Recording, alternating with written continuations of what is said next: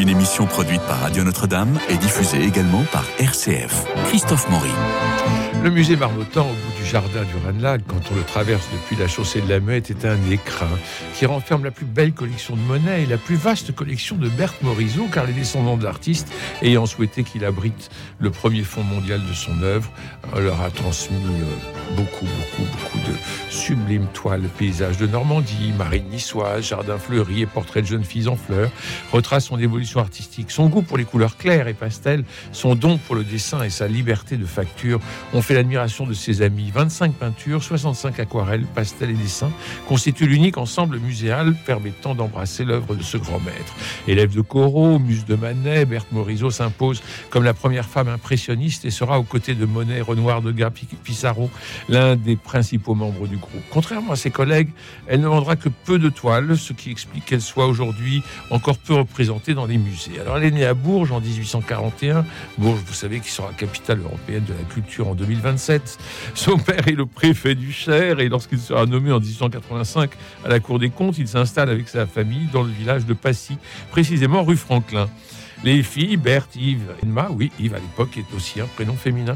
Les filles donc reçoivent une éducation bourgeoise tournée vers les arts. Berthe est la plus rebelle et la plus douée des trois. Elles prennent des cours avec Joseph Guichard, puis successivement avec Fantin Latour, Houdinot et Corot. Elles exposent au salon de peinture et de sculpture en 1864 et non au salon des refusés qui se tenait au palais de l'industrie, l'actuel palais de la découverte. Corot les présente à Daubigny, Daumier, à Zola, qui signait des critiques d'histoire de l'art sous le nom de Claude. Les parents Morisot sont des bourgeois mondains avant-gardistes. Ils reçoivent Jules Ferry, les Manet, les Degas, où l'on croisait Charles Baudelaire, Emmanuel Chabrier, Charles Cros, euh, Pierre Puvis de Chavannes. Degas tombe amoureux d'Emma Morisot, qui épousera deux ans plus tard un officier de marine, ami de Manet, et Yves se marie avec un fonctionnaire manchot.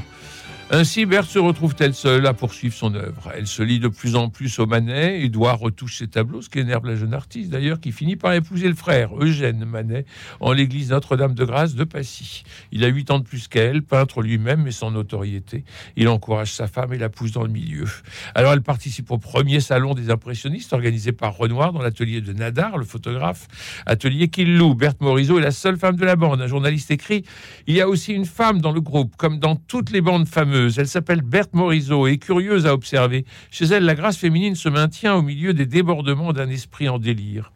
Elle participera, imaginez-vous, à sept des huit expositions du groupe d'amis. C'est une œuvre considérable et une peinture singulière et personnelle. Mais alors, le XVIIIe siècle dans tout cela, parce que nous allons voir au musée Marmottan une exposition qui s'appelle Berthe Morisot et l'art du XVIIIe siècle. Je vous l'ai dit, avec Emma, sa sœur, Berthe fréquentait Fontaine-Latour au Louvre et notamment où le peintre ne cessait pas de copier, de recopier.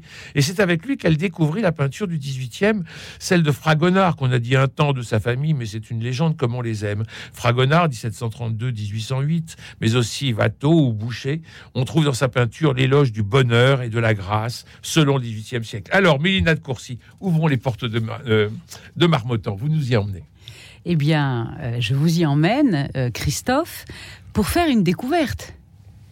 Parce que pour moi, Berthe Morisot, c'était la rebelle qui ne veut pas se marier. Oui c'était celle qui signe de son nom de jeune fille une fois mariée. Mmh. C'était la seule femme impressionniste de la bande qui organise la première exposition en 1874 chez Nadar. Mmh. C'était la plus douée de tous les autres, évidemment, puisque c'est une femme, donc forcément. Mmh.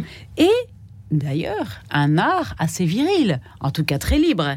Et donc, c'est une découverte totale que cet art de Berthe Morisot s'est appuyé pour, alors là je vais essayer de parler doucement et de pas m'emballer parce que ma pensée est encore tout imprégnée de cette découverte, donc c'est tout frais dans mon esprit. Mais disons que cette jeune femme euh, s'est rapprochée du XVIIIe siècle à plusieurs moments de sa vie. Euh, selon plusieurs euh, axes et plusieurs fils conducteurs. Et cet art du XVIIIe siècle dont elle a saisie des, instantanés, des, détails, elle l'a réimaginé, elle l'a recomposé, et ça fait partie de sa singularité d'impressionniste. Voilà, je ne sais pas si ce que j'essaie de vous dire est clair, mais ce que c'est ça que j'ai perçu. Alors, elle partageait avec son mari, Eugène, euh, une, une passion pour le 18e, et notamment pour euh, l'Apollon révélant sa divinité à la bergère Issée, où on a... Alors, c'est exposé chez, euh, à Marmottan, à, droite, on a le tableau de François Boucher de 1750, et à gauche, celui de Berthe Morisot de 1892, qui est une belle copie du couple enlacé dans une interprétation onirique et gracieuse. Et on s'aperçoit que tout le reste ne l'intéresse pas. Ce qui intéresse, c'est juste ce couple. Et c'est presque une copie. Mais le plus intéressant, c'est l'autour de la copie, qui est vraiment tout ce que Berthe Morisot a en elle. C'est vrai. Alors, il y, a cet aspect-là des choses, mmh. par exemple. Il y a aussi un autre aspect qui est d'ordre familial. Ah, moi, j'ai découvert cet aspect-là de la famille. Donc, vous avez très bien décrit cette famille et son ambiance euh, bourgeoise et, très, très pleine d'amour, d'une famille mmh. unie, etc. En fait, le père de Berthe Morisot, tout préfet qu'il était, s'occupait aussi des monuments euh, historiques et cherchait à faire des collectionner les œuvres du 18e.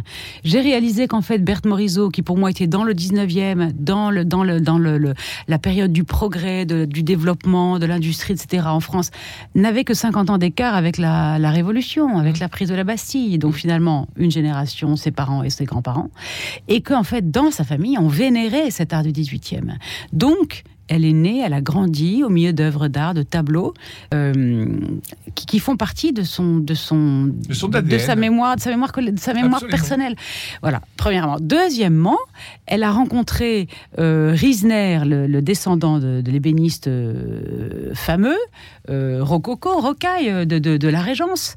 Et ce, ce, Riesner est un pastelliste extraordinaire elle a pris des cours chez lui parce qu'elle a découvert le pastel et j'avais pas pris la mesure encore une fois de, cette dimension-là dans son art. Et qu'avec le pastel, elle s'est approchée des grands maîtres du 18e, par exemple Perronneau, grand portraitiste. Donc on a, par exemple, un très joli pastel euh, d'une jeune fille endormie, qui n'est autre que sa fille Julie Manet. Formidable. Euh, le torse nu ravissant, cette, cette, cette féminité naissante avec ce, euh, cette tête complètement abandonnée sur un gros coussin soyeux rose, sur un fond indéfini, indéterminé, mais on, a la carnation de cette jeune femme absolument ravissante, voilà, qui est, une huile, mais qui s'inspire, enfin qui s'inspire, qui est rapprochée dans l'exposition d'un portrait de Madame Perronneau endormie, de Jean-Baptiste Perronneau, de 1766. Et alors on a les deux jeunes filles endormies. À droite, Perronneau. C'est Perronneau ou c'est François Boucher? Non, non, c'est Perronneau. À droite, on a Perronneau. Et à gauche, on a Berthe Morisot. Et le, la jeune fille de Berthe Morisot est beaucoup plus naturelle. Elle est moins érotique et elle est plus jeune. Oui. Et c'est très étonnant parce qu'il y a vraiment de la nature là. C'est ça. Alors c'est ça qui est intéressant, c'est que euh, tout ce qui fait la peinture du XVIIIe siècle qu'on connaît, qui a été honni par euh, le gouvernement, etc., parce que c'était la peinture qui présentait la frivolité de l'Ancien Régime, euh, les fêtes galantes, le, libertinage, cette vie dorée, cette vie où on s'occupait pas du peuple, cette vie qui a été envoyée cul par-dessus tête par la Révolution. Donc on ne voulait plus entendre parler de cette peinture. Et Berthe Morisot nous est connue non pas par cette accointance-là, mais par les impressionnistes qui sont des rebelles, qui sont des anticonformistes, qui refusent l'art de l'académie et le lissent. Donc, et elle, elle va trouver des, sources d'inspiration, encore une fois des détails, c'est pas de la copie et c'est assez finement exprimé dans l'exposition, je trouve, euh, où tout, ce qu'elle a reçu, qu'elle a vu chez ce Rissner, le pastelliste, il habite euh, un hôtel particulier absolument somptueux, totalement rocaille, euh, où il y a des tapisseries de boucher, où habite en dessous, au, premier étage, une peintre qui, n'est autre que, Marcello, c'est-à-dire une femme qui prend en fait de l'aristocratie et qui prend un nom de plume, de, pinceau, et qui fait un portrait, qui elle aussi est férue de cet aristocratique du 18e, et qui fait un pinceau de Berthe Morisot, un portrait, pardon, de Berthe Morisot absolument extraordinaire, en 1875, pratiquement grandeur nature, un portrait de Berthe Morisot dans une robe décolletée de soirée en soie dragée, mmh. rose. On est, on est dans du Watteau pur jus Euh, une Berthe Morisot au, décolleté pigeonnant, plongeant, avec une coiffure tout à fait euh, apprêtée. C'est pas comme ça qu'on la voit, Berthe Morisot, sous le pinceau de Manet. Euh, c'est la rebelle, pas coiffée. Mm. Bon, elle se... et là, elle tient un éventail. Ah, c'est la fille du préfet. Ah, c'est la fille du préfet, avec l'éventail à la main. c'est la première fois que le tableau est présenté à Paris. Hein. Ah, mais c'est extraordinaire, mais c'est complètement, mais complètement incongru. Mais moi, j'ai passé dix minutes devant ce tableau, je dit, mais est-ce que c'est bien la bonne personne que je regarde? Enfin, je, qui est-ce?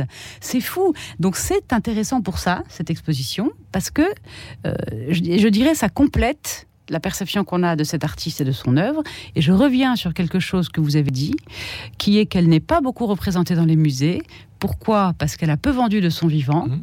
et que donc, en fait, elle a été collectionnée après sa mort en 1895 par des amoureux du XVIIIe siècle notamment les Goncourt, collectionneurs privés, notamment les Goncourt, qui avaient acheté à bas prix, des, des, par brassée, euh, des, des, œuvres de Fragonard, de, de, Chardin, de, de Boucher, euh, de Watteau, euh, parce que ça n'avait plus aucune valeur, et qui étaient amoureux de cet art de vivre. Et, que Berthe Morisot, en fait, a, a, saisi euh, dans les accents de sa peinture impressionniste. Alors, euh, moi j'ai été frappé par euh, des, des, toiles, par exemple, Sous-bois en automne, qui a été peint en 1894. On est presque dans l'abstraction. Oui. Et on est presque dans l'abstraction comme on a l'abstraction de, des nymphéas de Monet. Et on a cette recherche de couleurs. Et alors, je prends la photo avec mon téléphone portable, naturellement. Et je regarde la photo sur mon téléphone portable et je vois des sous-bois parfaits. C'est ah étonnant. C'est-à-dire qu'on a deux lectures. Si on est trop près du tableau, bien entendu, on voit tout le travail euh, minutieux. Et avec beaucoup, mais beaucoup de recul, ou avec, une téléphone, ou avec une photo sur votre téléphone, vous voyez vraiment ce qu'elle voulait dire. Et j'ai trouvé que cette, euh, maîtrise de la distance, enfin, m'a particulièrement euh, frappé. Euh, il faut dire pour ceux qui n'ont pas encore vu l'exposition, lorsqu'on arrive dans Marmottan, vous avez un panneau qui vous dit que Morisot est à l'étage, au premier étage.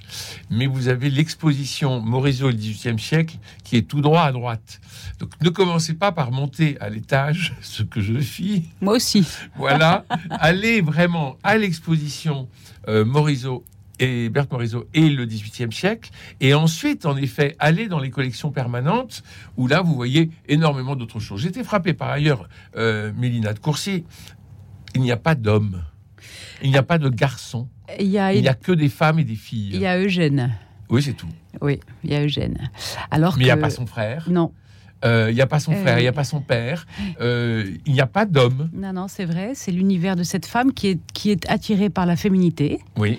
Euh, pas du tout à la manière d'une Vigée Lebrun où on a des portraits de femmes dans leurs intérieurs, parce qu'il y a des scènes intérieures comme par exemple cette femme à sa toilette. Mais il y a aussi le bois de Boulogne où sa fille est avec un chien. Bon. Mais c'est un univers féminin parce que ce qui l'intéresse, et ça c'est très moderne, c'est là où elle appartient bien à son, à son siècle et à son mouvement euh, impressionniste. Euh, ce qui l'intéresse, ce sont les descriptions du quotidien où les femmes posent un geste. Alors ça peut être un geste d'une femme à sa toilette. Ici, nous avons vers 1875-80 cette huile sur toile qui nous fait penser à Boucher, où cette femme de dos euh, une robe décolletée, une des bretelles descend de l'épaule. On ne voit pas son reflet dans le miroir qui est à sa gauche, mais euh, sa robe aux accents très nacrés joue dans la lumière sur le fond de tapisserie fleurie. Euh, cette tapisserie fleurie se reflète dans le miroir, donc il y a toute une ambiance très intime de boudoir, de, de parfum, de poudre, de bijoux, de peignes, de robes, de dentelle, bon, qui est propre vraiment au 18e, qui fait renvoie directement aux, aux femmes de boucher, qui peignaient allègrement par touche rapide. Vous savez que Boucher aimait beaucoup l'esquisse. Et en fait, euh, euh, les esquisses, euh, elle, elle c'est exactement comme ça qu'elle peint, Berthe Morisot. Elle fait, elle fait un, travail de, de, composition, mais elle travaille non finito. Et ça, c'est quelque chose que Fragonard aussi utilisait beaucoup. Donc c'est propre au 18e, mais en même temps, c'est propre aussi aux, aux, impressionnistes. Mmh, mmh. Donc vous voyez, il y, a toujours ces espèces d'accointances. Alors il y a des tableaux plus, plus achevés, plus précis. Dans le, je pense à la, la jeune femme arrosant son arbuste. 1876, on voit une femme de dos dans une robe blanche qu'elle euh, qu'elle relève du bras droit et du bras gauche, elle a son, elle a son, son seau euh, et, elle, elle arrose l'arbuste. On ne sait pas si elle est sur une terrasse ou dans un jardin, vraisemblablement une terrasse parce qu'on aperçoit des toits au fond et euh, une chaise qui, qui, est vide. Et ça semble très humide et très froid. Cette, cette toile, on est pratiquement, je pense, en, hiver. Et c'est une toile de, qu'est-ce que je vous ai dit, de 1876. Là, on n'est pas du tout dans les années, euh, dans les années 90. Non, alors ça, c'est magnifique. C'est typiquement impressionniste comme, euh, comme motif. Euh, une femme euh, tout à fait vue. Le, peintre est plus bas que, la, que, le, que, le, personnage. On aperçoit les toits de Paris au loin, avec le ciel gris, un peu humide, comme vous le disiez. on, est, on est vraiment dans l'esprit impressionniste. On, ça pourrait être un motif peint par Caillebotte, par exemple. Ah, voyez voilà. Mais ce tableau-là, que vous avez judicieusement choisi, Christophe, il est mis en regard des plaisirs du bal de Watteau. Voilà. Voilà. Et ça, c'est très intéressant. Euh, les plaisirs du bal de Watteau, euh, qui est à la Dulwich Picture Gallery à Londres, euh, le, qui, a, qui, a, contribué à cette, à cette exposition très largement, met en scène sous des arcades à l'antique, donnant sur un jardin où jaillit une fontaine, une fête galante euh, où danse un jeune homme face à une jeune femme qui s'apprête sans doute à entrer dans la danse en tenant la robe et en l'écartant de sa main gauche.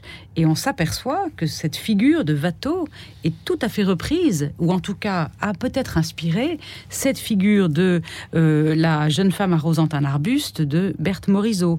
Même vue de dos, même mouvement de la robe, euh, même posture de dos qui nous empêche de voir le visage, mais la coiffure est indicative, elle est très similaire cette personne est en train de faire un mouvement, un geste, et à partir euh, de euh, ce, personnage qui, dans l'effet de galante de Watteau qu'on connaît bien, euh, Berthe Morisot crée une vision comme un portrait, c'est sa sœur qu'elle représente d'ailleurs, euh, de, dos, avec euh, cette robe grise aux accents blancs.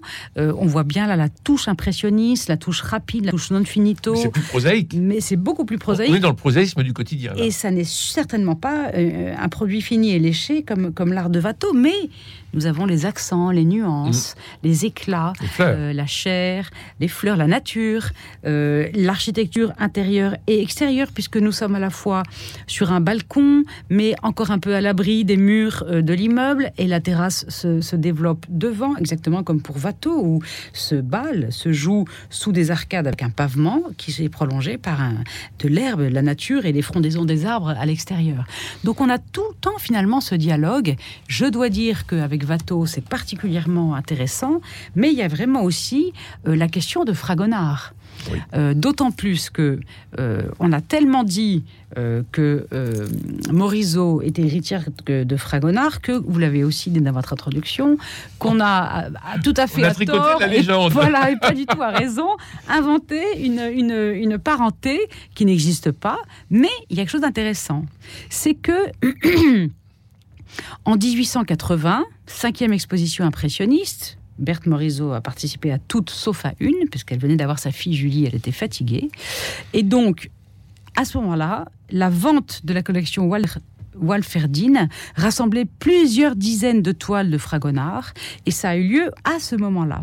Et en fait, le style enlevé de Berthe Morisot évoquait cette même grâce qu'on note dans les tableaux de Fragonard.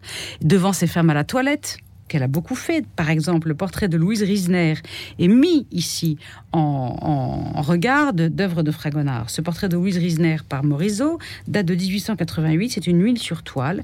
Nous avons cette jeune femme de face, adossée à une petite table, euh, une petite table de toilette absolument ravissante de style marqueterie 18e, pur jus, euh, Régence, euh, comme il devait y en avoir à pléthore chez Riesner. Et elle, elle, regarde de face Berthe Morisot en posant avec ce grand décolleté, une peau complètement nacrée, ce turquoise de la robe qui se répercute sur le mur du fond, on a tout à fait cette ambiance légère, frivole euh, de Fragonard. Et en même temps, en même temps, on est bien dans du Berthe Morisot, une femme de son époque qui peint une jeune femme de son époque. Alors ne croyez pas que c'est une, vision artificielle du musée de Marmottan pour euh, constituer cette exposition. À la cinquième exposition impressionniste, en avril 1880, la critique euh, se donne le mot pour comparer Morisot à Fragonard.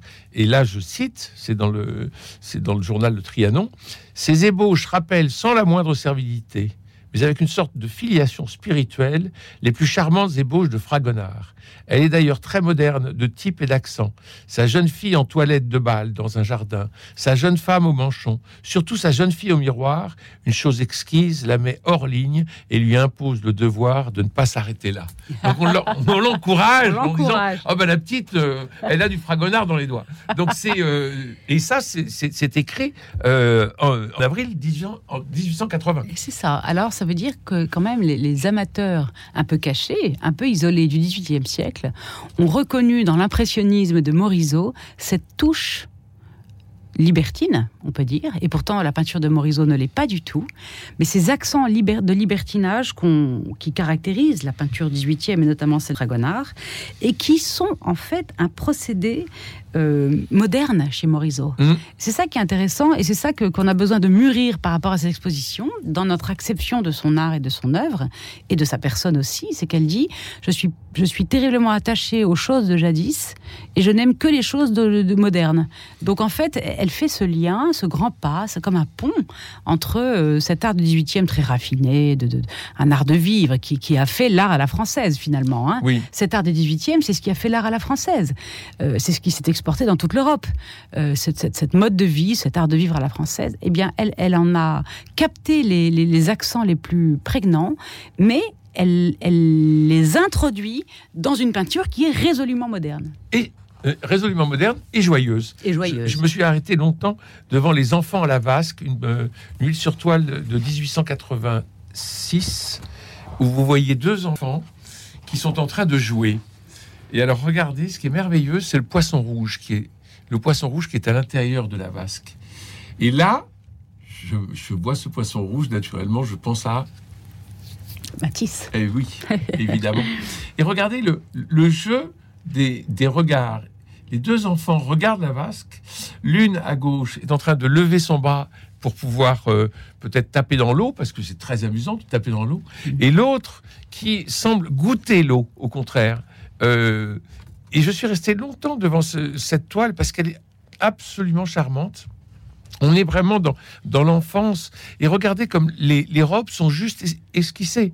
C'est juste quelques, quelques, traits de, quelques traits de pinceau.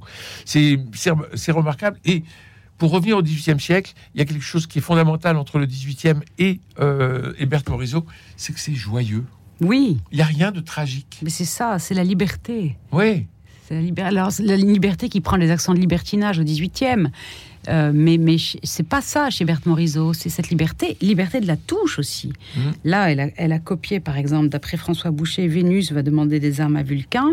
Deux femmes sur un nuage, on imagine bien comment Boucher a pu rendre ça, dans des roses, etc. Bon, alors elle, elle, capte, ce qu'elle capte, c'est la volupté des chairs, bien sûr, la, la, beauté du corps féminin, qu'elle a tout à fait exalté, mais c'est cette, ce non finito, cette espèce de joie, de dynamisme en fait. Une peinture très dynamique, très joyeuse, très enlevée et aussi avec des accents nacrés, colorés aussi, euh, qui, est, qui est en fait euh, euh, jouissive. Mmh. Enfin, on va le dire, c'est jouissif. Hein voilà. Vous parliez de, la naissance de sa fille Julie. Mmh. elle va arrêter de peindre au moment de la naissance de, Julie. Et pour rester dans la peinture, elle va poser pour son mari. Eugène. Donc elle, est, elle, reste toujours dans l'univers pictural, et tout le temps dans la création, jusqu'à euh, proposer son corps au regard du peintre pour, pour un tableau et mm. qui va le magnifier parce que c'est forcément Eugène. Tout à fait. Alors oui, un tableau qui m'a totalement séduite, c'est La fillette à la mandoline. C'est au moment où elle, elle découvre le pastel. oui. Ça, c'est un moment qui est un tournant dans son œuvre. Hein, Absolument. même, un vrai, véritable tournant. Elle ne fera plus un tableau à l'huile sans avoir préalablement euh, fait réaliser la composition au pastel. Mm. Et euh, il y a une dextérité extraordinaire dans cette, cet art du pastel, où elle mêle d'ailleurs parfois pastel et huile dans des œuvres, où elle tire le pastel avec de de l'huile, elle obtient des, transparences, des effets nacrés, des effets qui, qui accrochent la lumière, qui sont absolument sublimes. Et cette fillette à la mandoline est d'une beauté sans nom. 1890, c'est une collection privée. Une fillette ravissante dont les cheveux sont tenus par une fleur blanche. Et curieusement, son visage est recouvert d'une poudre blanche, comme si elle portait un masque. Elle joue cette mandoline. Et le contour de la fillette est relativement dessiné au niveau du visage, du corps, de la position des mains sur l'instrument. Mais tout le reste est vibrillonnant. Complètement éclaté. Et on a l'impression que ce sont les notes de musique qui explosent la pièce, qui l'envahissent, qui vibrent. Et du coup, plus rien n'est normal, plus rien n'est figé, plus rien n'est droit. Tout vibre au son de cette musique. Et ça, c'est très moderne. Et ça, c'est très moderne. C'est sublime. Et on est en quelle année? 1890. Vous imaginez? Hmm. C'est formidable. et alors, non seulement dans l'exposition à Marmottan, on rencontre une peinture, on rencontre un dialogue du 18e et du. Euh, euh, un dialogue du 18e et du 19e. Oui. Mais on rencontre une femme, on rencontre un tempérament, on rencontre une personne très importante. Et c'est. Euh, et c'est Berthe Morisot. Berthe Morisot et l'art du XVIIIe siècle. Euh, Watteau, Boucher, Fragonard, Perronneau. Euh, Mélina, merci infiniment pour votre visite. Il faut féliciter les commissaires de l'exposition Marianne Mathieu et Dominique Darnoux pour cet accrochage certes classique, mais qui a le mérite d'être clair et de nous laisser le temps avec le recul de regarder, d'observer, de se laisser happer par ces couleurs de plus en plus claires. L'exposition se tient jusqu'au 24 mars au musée Marmottan, c'est de rue Louis Boilly dans le 16e. Merci encore Mélina de Courcy, merci Alexandre, Philippe, François, Louis-Marie et Camille pour la réalisation technique de cette émission. Demain mardi, jour de la littérature, je recevrai Frédéric Viguier pour son roman La vérité n'aura pas lieu, publié chez Plomb. Un très bon livre, vous l'entendrez. D'ici là, portez-vous bien. Je vous embrasse.